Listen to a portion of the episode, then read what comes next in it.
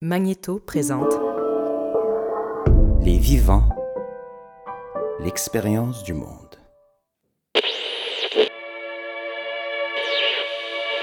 A Rastafarian Buddhist means he smokes a lot of dope and does yoga.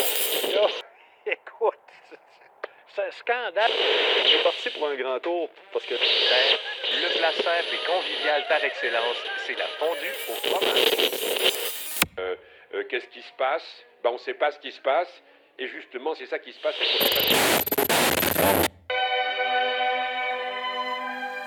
Bonsoir, bienvenue à la radio. À la radio qui, ce soir, prend vie.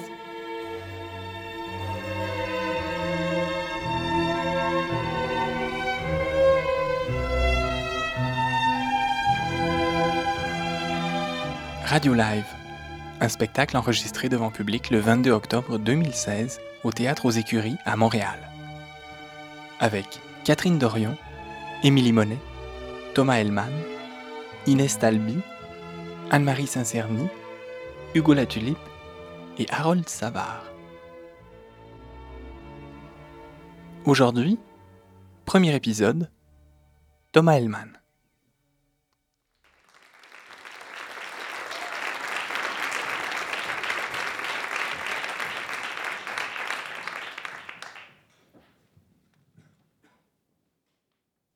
Je crois que dans la vie, on fait peut-être trois ou quatre rencontres marquantes du genre qui nous accompagnent toute notre vie.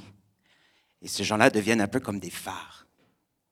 Ils nous aident à prendre nos décisions, ils nous guident sur notre cheminement. Et je voudrais vous raconter une rencontre que j'ai faite il y a quelques mois, de l'autre côté de la planète, avec un homme qui s'appelle Unchol Pak, sur l'île de Jeju, entre la péninsule coréenne et le Japon. Quand il était jeune homme, il venait juste de sortir de son service militaire, et Unchol Pak a commencé à être troublé. Il avait des visions, il n'arrivait pas à dormir, il était comme hanté par quelque chose qui le rongeait à l'intérieur. Alors sa mère, qui était un peu chamane, l'a envoyé passer plusieurs semaines sur le flanc du mont Hallasan, la plus haute montagne de Jeju et de toute la Corée du Sud. Et il est resté là longtemps, trois semaines, euh, sous la nuit, sous la pluie, les étoiles. Et puis il est redescendu de la montagne, guéri, mais obsédé par les pierres les pierres volcaniques aux formes étonnantes que l'on trouve sur la montagne, mais aussi un petit peu partout sur l'île de Jeju. Alors Unchol Pak a commencé à rassembler ces pierres. Il les prenait, il les mettait dans un champ derrière chez lui. Et il a fait ça pendant des décennies. Et les gens de l'île pensaient qu'il était fou. Il a continué à faire ça pendant très longtemps, et pendant ce temps-là, l'île de Jeju se transformait un peu comme toute la Corée du Sud, on tournait le dos sur le passé et on construisait du neuf. On détruisait les anciens villages, les temples, on construisait des ponts, des nouveaux bâtiments, on installait la modernité. Et Unchel Pak, lui, allait dans les champs de construction, les chantiers, et il allait chercher les pierres. Alors il y avait les pierres qui, faisaient partie des temples traditionnels et qui avaient été taillées par les anciens peuples, mais les plus intéressantes peut-être étaient celles qui avaient été sculptées par la nature et le temps. Il a fait ça pendant des décennies, un peu ignoré de tous, jusqu'à ce qu'un groupe de Français arrive chez lui et aille visiter son, sa collection de pierres dans son champ derrière chez lui. Et puis ils ont découvert ses photos ces photos de pierres. Et c'était des photos très étonnantes parce que les pierres avaient des émotions. Il y avait des pierres qui étaient plus torturées, angoissées, d'autres étaient plus douces, plus paisibles. Et puis les Français l'ont invité à présenter une exposition à la Bibliothèque nationale à Paris, exposition qui a connu un grand succès. Puis à partir de ce moment-là, le gouvernement coréen a commencé à s'intéresser à ce que faisait M. Peck.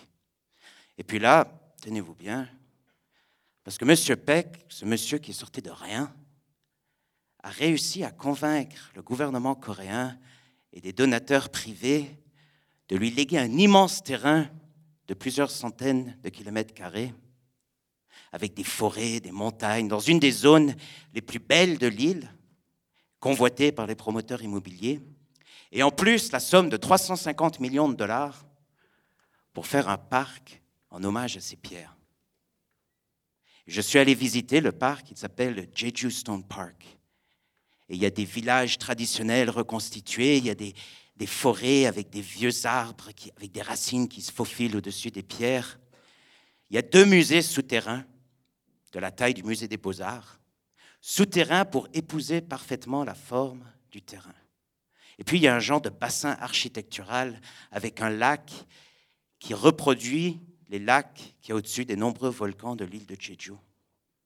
Et puis, il y a beaucoup de pierres, énormément de pierres. Alors des pierres de toutes les formes, des pierres qui expriment des émotions différentes.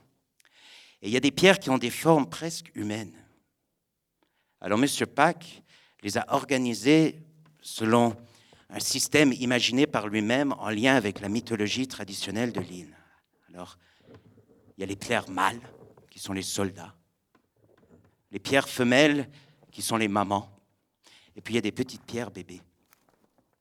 Et puis les plus grandes de toutes, celles qui semblent dominer le paysage et qui semblent être le chef de tout le parc, ce sont les pierres grand-mères, les matriarches. Et puis au fond d'une allée, protégée par des soldats de pierre, il y a la pierre dite de la mère et de l'enfant. Elle ressemble à une sculpture de la Vierge et de l'enfant Jésus qu'aurait pu sculpter Giacometti, mais elle a été sculptée par la nature et le temps. Alors on peut se demander ce qui a motivé le gouvernement coréen et les donateurs privés de tant donner, de tant investir dans ce projet de M. Peck. La Corée est née peu de temps après la Seconde Guerre mondiale. La Corée du Nord est devenue communiste. Et la Corée du Sud, en quelques décennies, est plongée dans le système capitaliste qui a pris des siècles à s'installer confortablement chez nous. Et le pays aujourd'hui est en remise en question. Quand on l'observe en venant de, notre monde à nous, on a comme l'impression de regarder notre propre société, mais à travers un miroir déformant c'est à la fois étrange et étrangement familier. On reconnaît les aspirations, les espoirs, les doutes, les angoisses, les malaises. Et la société en ce moment est en remise en question. Et cette remise en question passe beaucoup par un espèce de besoin de renouer avec les traditions du passé qui ont presque disparu. Et Jeju Stone Park, à travers ses pierres, préserve en partie la mémoire de l'île. Et Jeju, d'ailleurs, est considéré comme une île qui est un peu à l'écart du reste de la Corée du Sud, parce que c'est là où vont vivre beaucoup de jeunes qui veulent vivre une vie différente de celle de leurs parents, plus proche de la nature, plus lente. C'est aussi une île qui est considérée comme une île qui peut guérir du malaise de la modernité. Alors il y a beaucoup d'hommes d'affaires qui vont à Jeju pour guérir. Alors les, les, agents de voyage vendent des produits de guérison. Il y a des healing huts, des healing hotels, des healing camps. Et puis il y a même des groupes qui organisent des genres de sessions de thérapie collective. Alors les, les hommes d'affaires riches qui vont, ils vont pour travailler sur un traumatisme personnel, mais revient souvent l'idée aussi d'un genre de traumatisme collectif qui serait lié à la guerre, à la division de la Corée, mais plus encore un genre de malaise généralisé et globalisé qui viendrait d'un débalancement de l'énergie masculine sur la féminine. Et le trop-plein d'énergie masculine expliquerait la violence, le désir de domination, l'obsession de l'argent que l'on constate un petit peu partout autour du globe. Je suis allé voir M. Pack, je lui ai demandé, mais pourquoi? Pourquoi est-ce que l'île de Jeju à ce pouvoir guérisseur? Qu'est-ce qui, est, qu'est-ce qui dans l'île, justifie cette idée? Et il a commencé à me raconter l'histoire de la déesse fondatrice de l'île, la géante Salmundé. Il y a très très longtemps, Salmundé émergea de l'océan et elle transportait dans sa large robe les pierres et la terre avec lesquelles elle fit l'île de Jeju. Elle tourna sur elle-même et les pierres et la terre se répandirent et l'île naquit. Alors Salmundé rassembla la terre, elle rassembla les pierres et elle fit une grande montagne et elle s'assit dessus et c'est devenu son trône et le mont Halassan. Et puis il n'y avait pas encore de lumière à cette époque-là. Alors Salmundé fit un gros pet.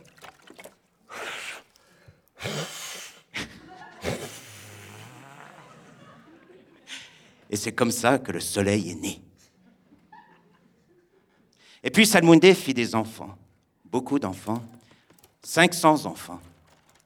Et un jour, tous ces 500 enfants se sont rassemblés, ils ont commencé à hurler, ils avaient faim, ils étaient affamés. Et c'est très difficile de nourrir 500 enfants. Alors Salmundé fit une grande soupe. Et puis, pour être bien certaine que tous les enfants mangeraient à leur faim, elle s'est jetée dans la soupe. les enfants sont arrivés, ils ont dévoré la soupe, et puis le plus petit d'entre eux, le petit frère, a trouvé dans son bol un petit os. Et il a compris ce qui venait d'arriver. Alors rongé de douleur, il s'est transformé en pierre. Et on le voit encore au large de l'île, émergeant de l'océan comme un pylône qui ne retient rien. Et ses frères, ses 499 frères, sont sur le flanc du mont Halassan. Et chaque printemps, la colline se couvre de fleurs rouges. Et on dit que ce sont les larmes de sang des fils de Salmundé, qui attendent le retour de leur mère, qui a fait l'ultime sacrifice au nom de l'amour. Monsieur Peck m'a demandé si je connaissais des chansons qui célébraient la puissance de la mère, la puissance maternelle. Et je me suis mis à lui chanter une chanson que j'avais chantée il y a plusieurs années pour les funérailles de ma grand-mère, que j'adorais. Will circle being broken by and by, Lord, by and by? There's a better home awaiting in the sky, Lord, in the sky.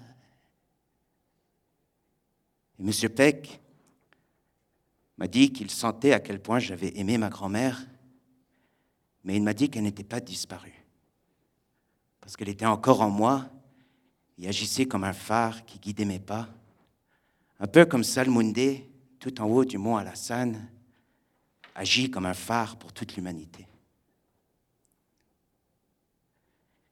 Je crois que ce qui m'a tellement touché dans l'œuvre de M. Pack, dans cet homme-là, c'est que j'ai senti que sa vie avait véritablement un sens. Je ne veux pas dire que sa vie était comme un accomplissement de soi, hein, cet accomplissement de soi dont on entend parler dans les médias ou les livres de croissance personnelle. Ce n'est pas ça. J'ai senti que son œuvre, en fait, le dépassait. Il mettait en scène la nature et comme ça, il laissait la nature parler. C'était à la fois de la préservation, c'était à la fois de l'art, mais c'était aussi une œuvre sacrée. Et M. Pack vit au fond du parc dans une petite cabane. Il y a juste assez de place pour un bureau, un lit. Il y a plein de livres. Il vit au, au pied d'une montagne entouré de forêts, comme un moine, un ermite. Et il écoute les pierres. Et il m'a dit, les pierres ne sont jamais immobiles. Elles couvriront dans leur existence bien plus de distance que nous. Elles s'inscrivent dans un temps qui n'est pas le nôtre. Elles sont le silence fait matière et le silence murmure.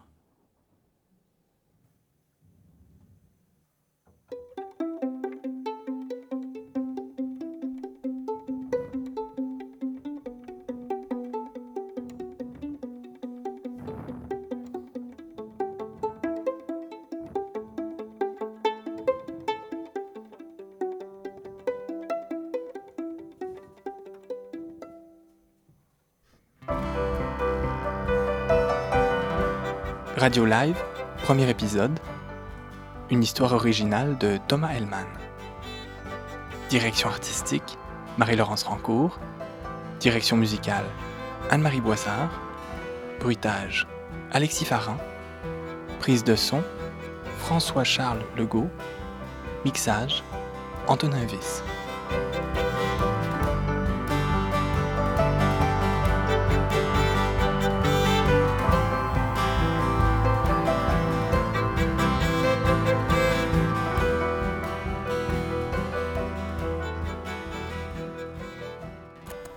magnéto-balado.com